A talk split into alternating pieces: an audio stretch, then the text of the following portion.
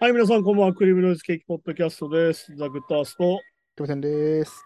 ろしくお願いしお願います。します。はい。なんすかね、1週間経ったんですけど、まあ、い早速の話をすると、俺、ついさっきワクチンの4回目に行ってきて、うん、あ、はいはい。あの、いわゆるそのオミクロン対応ワクチンってやつね。うん、うん、うん。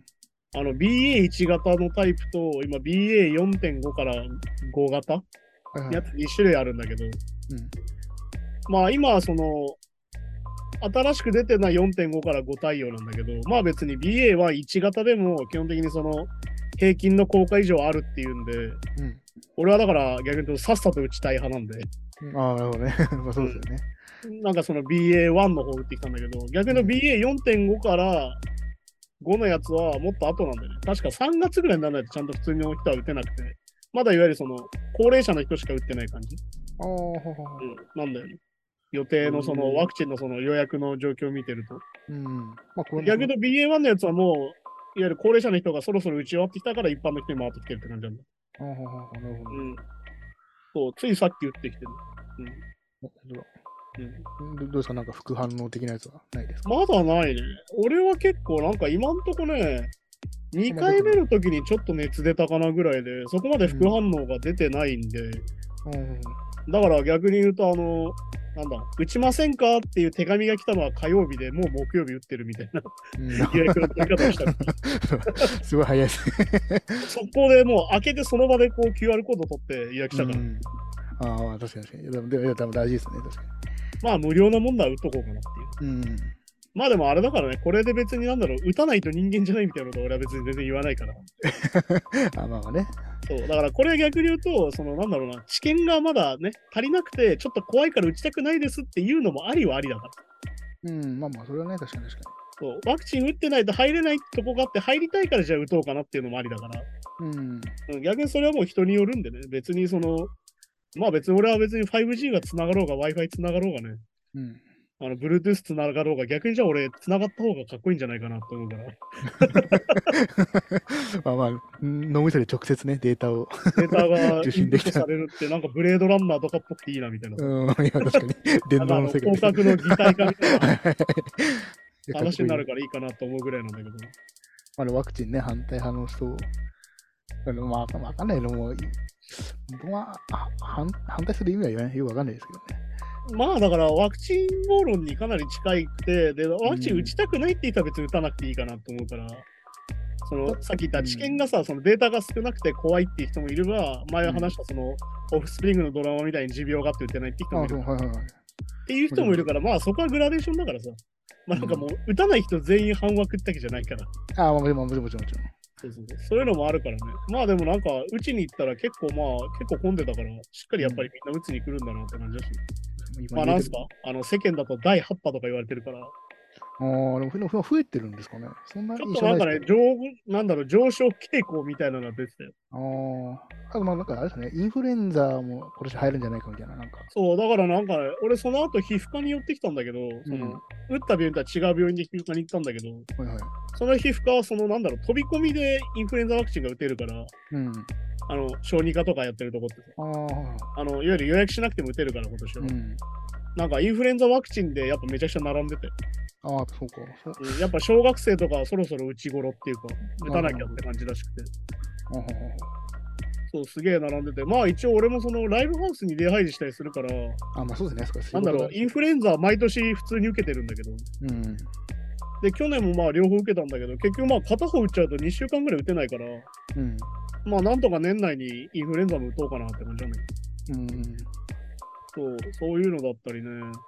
まあでもあれですね、今週もニュースを見てると、うん。あのすげえなと思ったのが、その、福岡の市議かなんか、うん。はいはい。えっ、と、確かこれも日本維新の会所属なんだけど、なんか女性議員で、うんあの、ライバルになりすまして。あの、いわゆる私は統一教会とつながっているのだみたいな、っああ、はあはあはあていう、いわゆるそのデマのビラまあ、相手をはめるためにっていをう。いや、そう、マジ？をこういろんな家に撒いたみたいな。はあ。で、なんかこう、なんか、しかもこれ、しかもこれなんだろう、コメントがすごくて、うん。その事実を知ってほしいと思ったからとか言ってて、うんでも、なりすましたつもりはなくてみたいな。事実を書けば罪に当たらないと思ってましたみたいな。でもそれ別に自分自分の名前で発信してるわけじゃないんですよね。そう。いわゆるなりすまして、まあだからその相手が統一教会と関係があるっていううん。ビラをその人になりすまして配ってるっていうなんか謎のこと。謎っていうかまあ、あ相手をはめてる感じですね。完全にね。で、なんだっけな、どっかに出てきたけど、リツイートと同じ感覚でしたみたいなこと言ってて、いや、言い訳すげえ考えたんだろうなと思ってますよね、なんかね。ね。てかなんかて。かもうさ、リアルにさ、こういうことを言う人がこ、なんだろうな、市議会議員とかになれるレベルにもうなってる世界線が俺は怖いなと思ってて、まあそうですね。なんか全然これでできちゃうんだみたいなさ。それも事実だとしてもやり方的にそう。アウトですもんあ普通にアウトだよ。なりすましだからね。なりすまし自体が犯罪だから。いや、まあそうですよね。名誉毀損とかまさにそう。てか、お前そこ分かってないのがやばいでしょ。そう言い逃れできないですもんね。あとなんだろうな、国会議員系だと、あとなんだっけな、どっかの市長がさ、ツイッターに上げてたんだけど、うん。あの市長の机で利用するパソコンは私物の持ち込みです。インターネットは楽天携帯のテザリングです。プリンターは私物の持ち込みです。うん。市民の皆様の税金は使いませんって言ってんだけど、お前セキュリティどうなってんだよ、じゃあっていうさ。あ、まあ確かに。お前普通に市販のやつだとセキュリティザルじゃねえかっていうさ。いや、まあ本当そうだよな。確かに。こういうやつが市長やってる市があるのやばくない？はあ。まあなんか、なんかアピールだったんですかね。そう。なななるべく皆様の税金を使わずにみたいな。いやー、すごいんだよね。結構やばいんだよね。なんかちょっとそうだよな。なんかいろいろアピールの仕方がミスってるてるよね最近多いですね。なんかね。確かにな。いや、だからなんかその、なんだろう、一応スタンダーローンなんでみたいなこと言ってんだけど、いや、そういう問題じゃないでしょ、みたいな。うん。そこちゃんとしたの使わないとなっていうね、いや、そもそもっていうのは、そもそもそこは税金使ってよみたいなさ。だって変な話抜かれちゃったら、その市のね、個人情報とか。いやさ、あの、なんだろうな、その税金の使い方うん。そもそもさ、民間企業のテザリング使うのダメだからってさ。いや、俺そうだと思うんですけどね、確かに確かに。いや、だからなんだろう、その税金の無駄遣いの意味を分かってない人が市長になってる市があるっていうさ。いやーなんかその、やばいなと思って、その税金の無駄遣いだって、その維新の会とか特にいいじゃん、めちゃくちゃさ。うん。で、なんかそれで、そのなんか公務員の給料削りました、やりましたみたいなこと言ってんじゃん。まあ、まさに。そういうのの一部だよね、これね。そうカットカット、まあ、そそれがまあ、よ偉い偉いじゃないけど、その、そう。っまあ、アピールになると思ってる。ていうのになんか俺は上ってなるし、いや、てか、えどっちかとマジかよって感じなんだよ。てか、そうです。別に税金、確かにそんな無駄遣い良くないけど、そうちゃ。んちゃんとしたそこには使ってほしいわけですから、市民もね。いわゆる、これってさ、社会保障だからさ、そうそうそうそう。あの税金を社会保障に使えとイコールだから、そこはさ。ちゃんとしたセキュリティに使ってくださいみたいな話だから。マイナスアピールにしかなってない気がしますよね。そう、それをね、ツイッターにうれうれと上げててね、この人やべえな、と思ったんだけど。まあなんかそうで、なんか、あとまあなんか、その岸田総理もなんか、あの、保保険証のやつとか、はいはいはいなんか、保険証を用意できない人は新しい保険証を用意しますみたいな。お前二度二度手間じゃねえかって。今だからのいいじゃねえかってなんか話聞くとなんかまた違うシステムとしてちゃんとこうそって言うけど、なんであの説明がこうみんなにそしてまた一から新しいやつ立てるって何っていうさ、そこのお金な、どうなってんのってやつ。とかそうそうそう。てかさ、基本的に保険証に関しては今回ってるシステムだけじゃん、普通にさ。まあそうなんですよね。回せてるシステムだけじゃん。それをわざわざ作り変えるって何なのって話だけど。うんなんかそれよくわかんないですよね。だからマイナンバーに一応統一したいんでしょうけど。だからよく、その、よく言われた、その、いわゆるもともと任意だったものがさ、うん。急に義務化されて、さらには強制化されるっていうさ、うんどこの独裁国家の流れでって話だから。まあそうですよね。だから、そうそうそう。だから、まあ、マイナンバー持ってる方が、何かと、わかります。その、確定申告とかと合わせるときに、便利ですよって話そう、そう、わかるわかるんですけど、持ってないと、そううそもそも申請できないみたいになるわけ公的サービス受けれないですよは結構まずい。そう、そういうね、やばさがあるし、あとなんだっけな、ひどいなと思ったのは、あと渋谷区が事前告知なくて、うん。大量の警備員を動員して、あの、御嶽公園っていう公園を強制封鎖して、いわゆるこう、しかも野宿者を閉じ込めて、その中に。あ、閉じ込める。えー、封鎖して、その中にいるままにして、ほうほうほう。さらにトイレも水道も使えなくするっていうのをやって、へえ。え、なんで急にこんなことするのみたいな。っもう確かに。ていう事件があったりとかして、え、そう、そう、そう。なんか、そうですね。だからこう、立ち入れなくするとか、なんかまあ、か過去にもあったような気がするけど、出れなくするってもあるんですそうだからそのまま閉じ込めちゃって、テントとかも全部。さらに中のトイレと水道は止めるっていう。いや、それひどいないや、なんだと思ってんのかねっていう。まあ、いわゆるホームレス排除的な。いや、本当に、あの、いわゆる再開発に伴って、そのけ公園を潰すみたいな。ああ、まあ、そういうことか。で、しだけど、いきなり、その、朝いきなりやってきて、いきなりやるっていう。事前告知もななしでいきなりやる。やるっていうことですよね。まあ、だから結局確かあの山本太郎かなんかが言って、うん。なんか食べ物と味噌汁とカイロかなんかを渡してる動画をなんか結局こうやってフットワークの軽い人がそういうので助けなきゃいけないっていうのもあるし、うん。なんだっけな、あの下山のボーカルの人がなんか、ボーカルだっけななんかツイートしてたけど、いや、ホームレスっていう言葉はそもそもなくてみたいなね。あーうん、いわゆるそのみんな名前がある人で、うん。その本来同じ人間なのになんでそういうことすんのみたいな。ああ、まあまあ、確かに確かそれってもう人間だと思ってないよねみたいな話をしてて、ああ、ごもっともだよなっていう。あでも、でも実際でも、そのなんですかサービス自体も受けづらかったりしますから、そこは結構穴ですよね、やっぱね。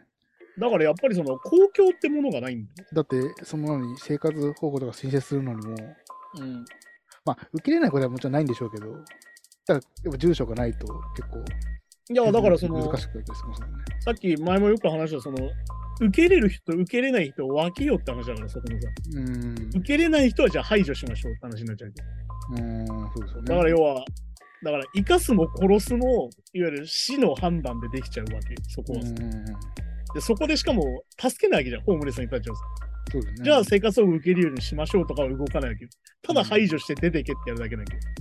まあそうですよね。それは確かに。だから、本当にそれはさ、はっきり言ってその公共の場がないっていうのはまさにそういうことで、うん。あの、そのベンチで寝たりしていいはずなんだよ、公共の場なんだから。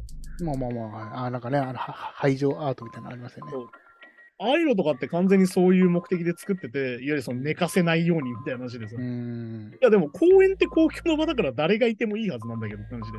まあ本来ね、別にそうそうそうそれに対してこれホームレスが汚いとか危ないんだみたいな話はまた別だし、そう。うんて。かそういうのが嫌だったら公園来んなよって話でもあるから、いわまあまあね、確かに。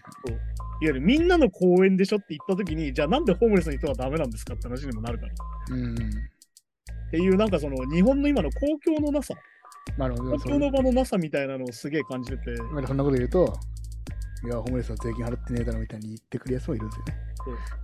もうそいつらは全員、とりあえず、一応課税で1億円ぐらい取りたいけど、税金払ってるろ論者というかね、税金払ってる。税金払ってる俺偉いでしょ。そう、俺の、俺の、俺がいっぱい払ってんだみたいな人ね。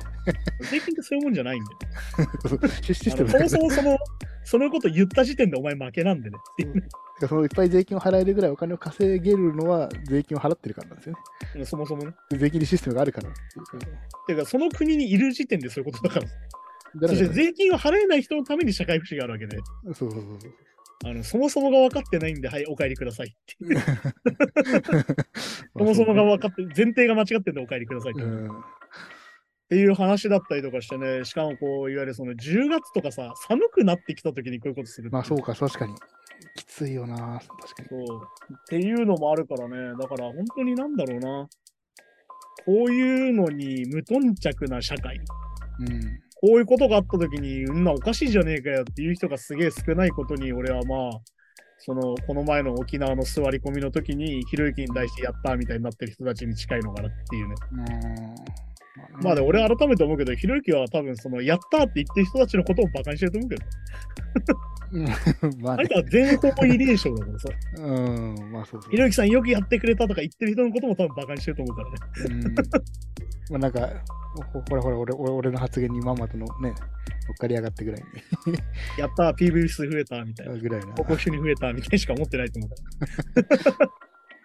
まあいやーだからね、本当にひどいよね。だから本当になんだろうな、結局そこも、やっぱやっぱその社会の一員感がないのかなっていうさ、うん。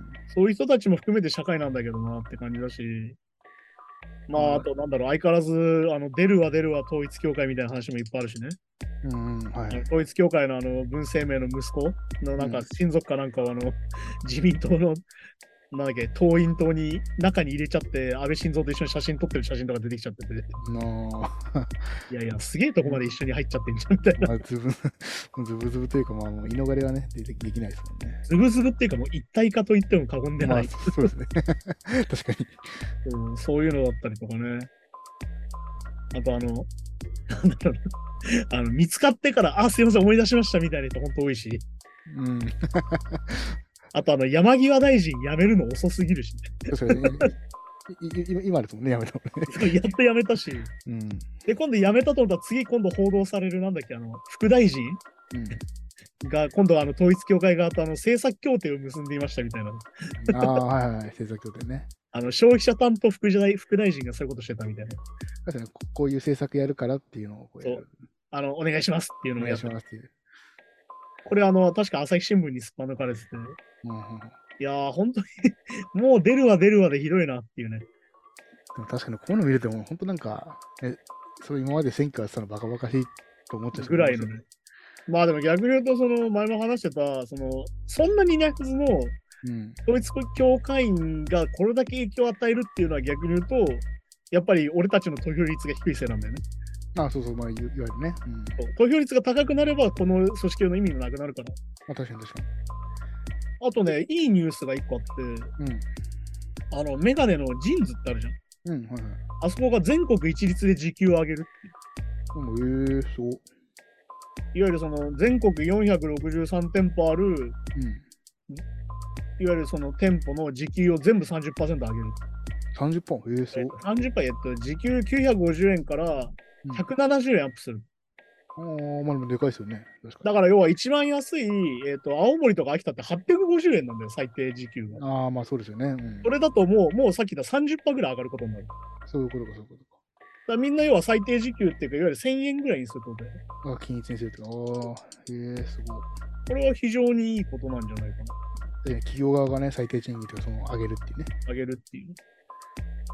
まあだから本当にこういうことをしなきゃいけないんだよなと思いながらね、なかなかそこが進まないところにまた、はあってなったりもするっていう、まあ、いわゆるね、給料が上がらない国とそう言われてしまっています。実際そうですしねっていう。まあ確かに。それでまあ、あれですね、じゃあそろそろ次のはあってなるニュースを今週も読んでいきましょうか、じゃまあそうですね。あ。今週のニュースに行きましょうかね。行きましょうか。はい。なんか思ってたよりひどくなってるんでね。そうですね。まあ、まあちょっとそのね、あの、ちょっと前のまたちょっと違うニュースちょっとニュースがね。はい。いきます。はいカニエ・ウエストやエド・シーランの未発表曲を盗んだ人物、18ヶ月の禁錮刑に処されることにと。でカニエ・ウエスト、フランク・オーシャン、ポスト・マロン、エド・シーランらの未発表曲を盗んだ23歳のハッカーがえー18ヶ月の禁錮刑に処されると。ではいはい AP 通信の報道によれば、イングランド東部のイスプリッチ出身のえエイドリアン・クイアコフスキーという人物で、でまあ、多くのアーティストが所有,、えー所有するクラウドベースのアカウントに違法にアクセスし、うん、未発表の曲を電子的にコピーしたというと。で、その、はいまあコピーした音源を仮想通貨で販売して、え約2200万円ですね、手に入れているというニュースですね。なんかすごいよね。なんか全部入れると80組以上のアーティストでね。1236曲？ねのハードディスクがあったみたいな話になって確かに確かに。これはでもあれだよね。だからテープの頃とかはさ、まあ、うんそのリ音源リークみたいなのってすげえ昔からずっとあって、まあ、そうですねそうスタジ、スタジオで働いてる、ね、アシスタントがこう、そうそうそうそう US と US しちゃうとかね。よくあって、そのね、流出しちゃったからしょうがないから発売早めたりとか、うん。逆に言うと作り直ししたりとかする人いるんだけど、うん。この時代もうハッカーがやれちゃうっていう。れちゃうんですよ、クラウドでね。やっぱそこはね。でなんかまあ、フランク・オーシャンに関しては本当にただのドロップボックスアカウントに入られたみたいな話らしくて、結構なんか、なんだろう、やっぱ普通にやり取りしてんだなっていうさ。まあまあ、そうそうです。まあ、まあ、特にまあ国またいだりとかね、うんああいう人たちしてしたりするから、まあそっちの方が便利なんでしょうけど。そうだから普通にこういう風に抜かれて、まあこれがすげえのが、そのなんだ、ビットコインみたいなので売られちゃってたみたいなね。ね。そういう風になってたって話だから。でちゃんと足はつかないようにはなってるですね。まあだからね、そのオリジナル制作の苦労とか、その他の収入の損失とか何にも分かってない、完全に見くびった状況なんで、本当に彼は禁錮刑処すべきみたいな。まあ、そりゃそうですよ。だって変な話まあまあ、そりゃそうだよな。まだ発表してないから、変な話そその一部の音源うんを自分の曲として出しちゃったら、いや、もうそうだよ。まあ、そまあ、もちろんその裁判とかで、ここの日作ったのとか、まあ、やる必要はある、ややれば多分大丈夫なのかもしれないけど、まあ、裁判によっては自分の曲ってできちゃいますからね。まあでもね、自分の曲ってそもそも言わ言う前にも売っちゃうっていうのがやっぱ売っちゃうっていう。転売ヤーっぽい感じで。うん。別にまあ、自分のものとしての所持の権利っていうよりは、とにかく何でも売っちゃうっていう。まあ欲しい人はそれは欲しいもんな。まあだから結局ね、サイバー犯罪に国境はないっていうのがさっきのそのドロップボックスアカウントって国またいだらすげえ便利だよ みたいな話だから、うん。そこと結局やっぱトレードオフなんだなと思う。だからそこのセキュリティもちゃんとしないとって話で。本当そうか現代版のブートレグじゃないけど。まあだから前そのさ、iCloud だっけ、その写真とかがすげえリークされたやつあったじゃん、女優さんの裸みたいなとかがさ。ああ、あの事件も確かあれなんだよね。あれはさ、パスワードを忘れたらってやつあるじゃん。うん。なんか要は、有名人のメールアドレスを、うんいわゆるその盗んできて、うん。入力して、パスワードを忘れたらってやつで、うん。大体みんな油断してっから、みんな生年月日とからしいんだよね、パスワードが結局。そうか、そうか、そうか。で、それで出たっていうのはすげえですよ。確かにアドレスさえ分かっちゃえば、パスワードはね、パスワード打つだけですもんね、あとはね。だから意外と簡単に引っ張れるっていう、そのメールのなんかそのメーリングリストみたいなのをハッキングしちゃえば、うん。結構すぐそういうことができちゃうっていうのがじ事件になってて、うん。そこから特にそのパスワードのセキュリティは上がったよね。やっぱ自動でやるのがすげえ増えたし、うん。いわゆる Google とかがさ、サジェッションして、いわゆるその破られないようなうんパスワードをこう案内するみたいな形なのがすげえ増えたから、で最近あとも本人のスマホで一回ね、認証するとかも増いいわえましたもんゆる二段階認証みたいになってる。うん。そうだからまあでもこの件に関してはね、多分減らないっていうか、これからも多分いろいろありそうだなって感じはあるよね。ね。もうある意味知的財産権って何にでも価値があるからさ。そうそうそうそう。まあ、はいでもこういうハッカーとかこういうのやると、うん。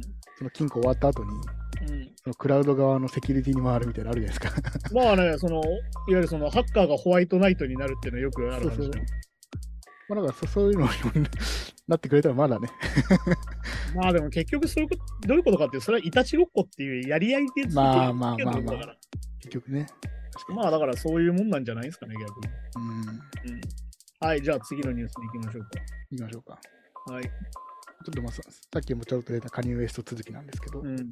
カニエ・ウエスト、アディダスとの提携関係が終わったことで、総資産が5分の1になったと報道。うんでカニエウエスカニエウエストは、えーアディダスとの提携関係が終わったことで、えー総資産20億ドル、まあ、日本円にすると3000億円から約まあ 4, 4億ドル、600億円に急激に減少したことが報じられていると。で、フォーブス氏は、えーユダヤ主義的発言を受けて、反反ユダヤ主義的発言を受けて、でアディダスが提携を解消したことで、でカニエ・ウエストはもうビリオネアビリオネアではないとか報じているうん。うんということですね。まあだからなんかね、いろんなやつを読むと、1日でうん。1400億円なくなったみたいなうん。話が出てて、まあ、まあ、なんだろう、俺たちがその先週触れてた時期うん。よりこう何段階もひどいことになってて、まあそうですね。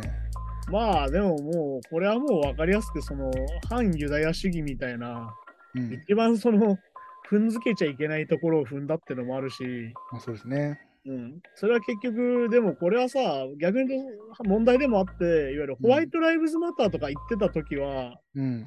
ね、あとジョージ・フロイドさんに対してのああいう発言の時とかは、うん。ね、逆に言うと、いわゆるそのバレンシアガもアディダスも解消してなかったわけよ。まあまあまあ、確かに。だけど、逆に言うと、そのいわゆる決定打になった感じ、いわうん。ゆるその爆弾発言的なのの決定打になったのは、やっぱり、いわゆるそのユダヤ人を差別する発言っうん。ていうことになって、これはでもまあ、わかりやすく言うと、はっきり言っちゃえば、やっぱ企業側とか、いわゆるオーナーとかさ、いわゆる投資家側にどれだけやっぱユダヤ人が多いかってことでも実はあるから、まあなるほど。だからさっき言ったユダヤ陰謀論がなんでこう毎回生成されるかっていうのは、うん。そのホロコーストの頃からそうなのは、そのユダヤ人が金をせしめてるんだみたいなまあ、まあ、実際話があるっていうのまあ実際はある。実際とか金融系で成功してる人が多いのは事実ですもんね。っていうことで、まさにそこが一,、一色たになってて、そうか、そうか。で、まあ、そら、こういう風になるわなっていう話だし、うんカニエに関しては、その、俺らが今週見てるドキュメンタリーの、うん。いわゆるその続編的なのが制作されてたんだけど、それもキャンセルうん。風になってて、もう本当にね、キリがないっていうか、多分このまま、いわゆる完全に一回締め出される形にはなると思うんだよね、カニエ・ウエストのそのねそうですよね。芸能界的なものていうかまあ、からの締め出しにはなると思ってて、すごい干され方というか、まあ、まさに。そう、まあだからね、えーっと、差別発言を、か差別陽動発言をした結果っていう一覧があってさ、うん。あのまずツイッターとインスタグラムのアカウントが無期限ロック。で、まあインスタグラムはちょっと帰ってきたっぽいけどね、先昨日うんのとぐらいに。で、まあバレンシアガとギャップが契約解消。これすごいのがもう、バレンシアガもギャップももうサイトから買えなくなってて、うん。サイト自体なくなってる。なるほど、で、まああと防具氏が絶縁。もう Vogue には絶対カニエウエストにも二度と。ど。ああ、出ない。へえ。で、あとタレント事務所は今月末で契約解除。だからいわゆるそのテレビとかにも一切出れなくなる。うん。で、さっき言ったデドキュメンタリー映画は制作中止。うん。で、あと Def Jam がもともとその、えっ、と、ゴッドっていうさ、グッド、うんグッドレコ、グッドミュージックレコーズっていうのを持ってたのも、うん。全部そこも契約解除。で、アディダスはパートナーシップを解除して、いわゆるその、いわゆるイージーだよね。イージーシリーズっていう靴ごと今もう買えなくなってて、うん。で、まあ、アメリカの最大手のフットロッカーっていう店も、いわゆる昨日ぐらいからもう店頭から全部外して買えなくするっていうふうに、いわゆるその割り引いたりとか一切せずにもう全部廃棄みたいなあ。ことにするっていう形になってて、もう本格的に締め出しが始まってるなって感じで。まあだからこれカニエがね、痛かったのはなんでかっていうとね、カニエ・ウエストのここ何年かは、はっきり言って音楽よりアパレルとかの方がでかかったんだよね。ああ、まあまあ、精力的にやってましたね。音楽以外の収入がすげえでかくなってたから、はうん。っきり言ってそれを全部切られた感じなんだよ。うん。だからこれだけの損失が出てるって感じで、まあ、そっかそっか。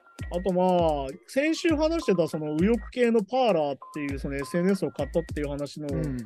面白い記事が出てて、これをこう訳してる人がいるからそれをちょっと読むと、うん。だからあれですよね、こう、いわゆるこうツイッターとかが自由に発言できなくなったから自分で買ったってことですね。でまあこの右翼系の SNS プラットフォームって実は人が集まらないっていうことで有名で、うーん。でなんで集まんないかっていうのは、うん。結局、まあトランプも新しいの立ち上げたじゃん。なんだっけ、トゥルースソシャルか。ああ、はいはい。確かに確か立ち上げたんだけど、いわゆる流行んなかったのよ。に。うん。なんでかっていうと、結局、右翼ユーザー、いわゆるその右派的な、いわゆるそのまあ、日本でいうネトウヨだよね。どういう人たちってうん何を求めてるかっていうと、うん。要はリベラルとの戦場を求めてんだと。ああ、そうなんだ。そう、まあ、そうか。いわゆる保守同士で同じ意見を語る場なんかいらねえんだよって言われてるの。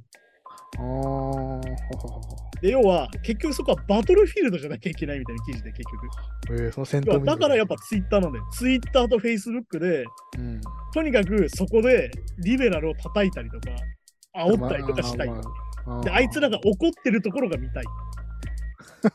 あ、そうなんですか。自分の考え方を。いわゆる平和だったら楽しくないの。まあそうか。同じ意見のやつしかいない楽しくないじゃんってこと意見交換がしたいわけじゃないのか。相手を攻撃したいだけだから。はあ、はは。だからそこのストレスに持ってくから結局あのゴーストタウンになるっていう話で。ああ、なるほど。そういうことか。で、逆に言うと、そのなんだろうな、その陰謀論のたまり場っていう風になってくるのは逆に SNS だったら、どっちかというと4ちゃん、うん掲示板的なものの方がそういうものには向いてるし、うん。で、逆に言うと、あの、さっき言ったトゥルースソシャルとかポーラーっていうのは、自分の知ってる話しかないからつまんねえって言ったりああ、まあまあそうか。確かに確かにね。だから逆に、なんつうのかな、わわわかりやすく言うといわゆる戦場 SNS でさ、さっきのバトルフィールドで、うん。リベラル相手にバトルがしたいと。うん。でも肝心な敵が避けて通るし、近寄ろうともしない SNS にいたら、まあそうですね。バトル入ってこないできねえからつまんねえってさ。す。まあそりゃそうか。確かに確か でもなんだろう、これもなんかまあすげえ歪んでるよなっていう。うん、まあそう、歪んまあまあまあまあ。まあでも、でもそうですね。でも、まあでもトランプとかも要は、その、このメッセージを分からせ、分からせたいというか、そういう、そのトランプ支持者とかもそうじゃないですか。だけどトランプ支持者自体。体はそういうのに興味がない。いそうか。わゆるリベラルとボボコりたいだ。ビリベラルをボコるのが大事っていう。大事っていう。別にトランプの発言とかどこでも見れんじゃんのね、逆にまあまあね、そうか。だったら掲示板でいいじゃんってなる。うん。SNS でやり取りする必要がないって話ね。そうか。てか、そうですよ。だから Q アノンとかも、別に Q アノンの情報だけ知りたかったら、そのサイトだけ見てればいいけど、そこから仕入れた情報を違うところでこう発信したり攻撃したりするわけじゃないですか。そうだからそうか、そこでそそこを挟む攻撃までがゴールというか。そうだから逆に言うと、デマとかも含めて叩きたいから、うん。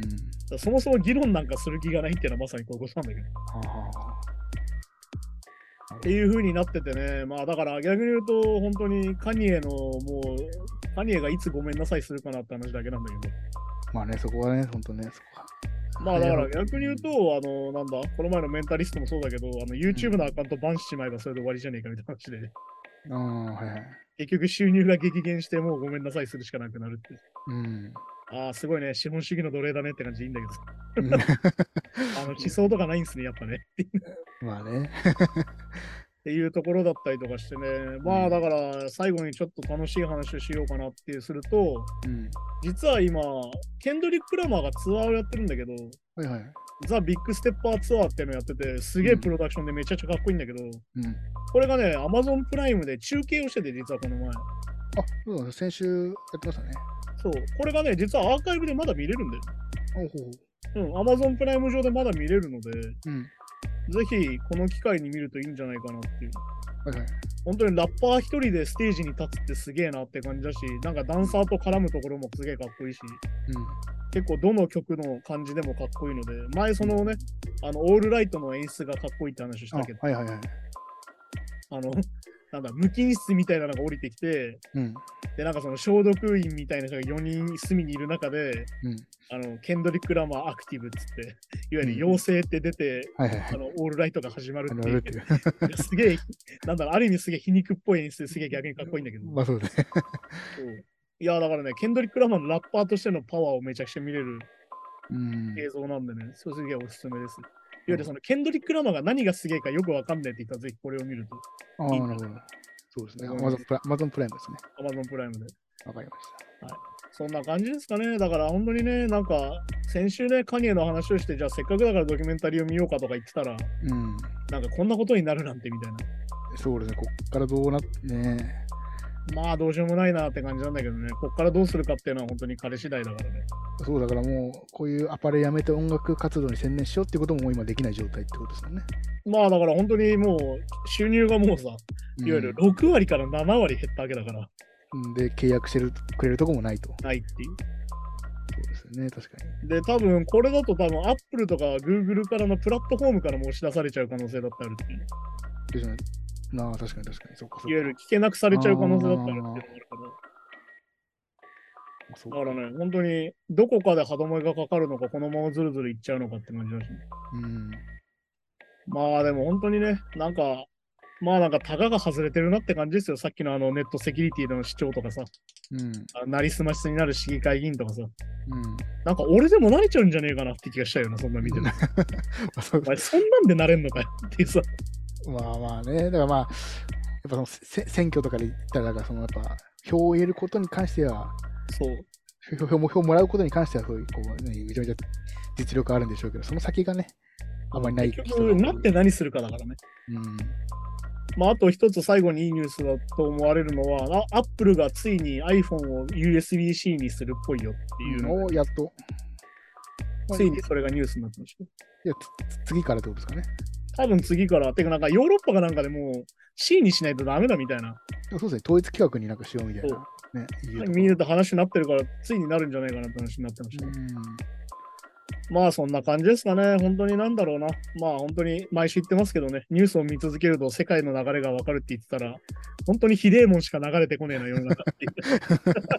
まあちょっとね、明るいニュースが少なめですよね、やっぱね少。なめですね。まあだから本当にさっきのお話したジーンズの話ぐらいじゃないかね、いい話はっていう。まあ確かに確かうん、本当にお前らももっと時給上げろっていうね。に。うん まあね、そんな感じ今度から時給上げろ。そうそう、上げてほしいな、本当に。俺たちのエンタメまで使う金まで上げてくれっていう。そうそうそう。そうね、本当そうなんですよね。余裕ないと、やっぱ俺たち音楽とか聴いてもらえないからさ、やっぱさ。そうそう、エンタメ全般はやっぱね、余裕あるときにやっぱ一番栄えますからね。ね、前にも話したけど、俺たちみたいに生活費を削って映画を見たりとか、うん、そうそうそう CD を買ったりするやつっていうのは基本稀なんでね。そうなんですね。やっぱ衣食住がね、やっぱりメインになっちゃいますからね。っていうことを考えて、やっぱそこを意識しなきゃダメだなって感じですかね。はい、じゃあそんな感じで今週もありがとうございました。また来週です。さようなら。さよなら。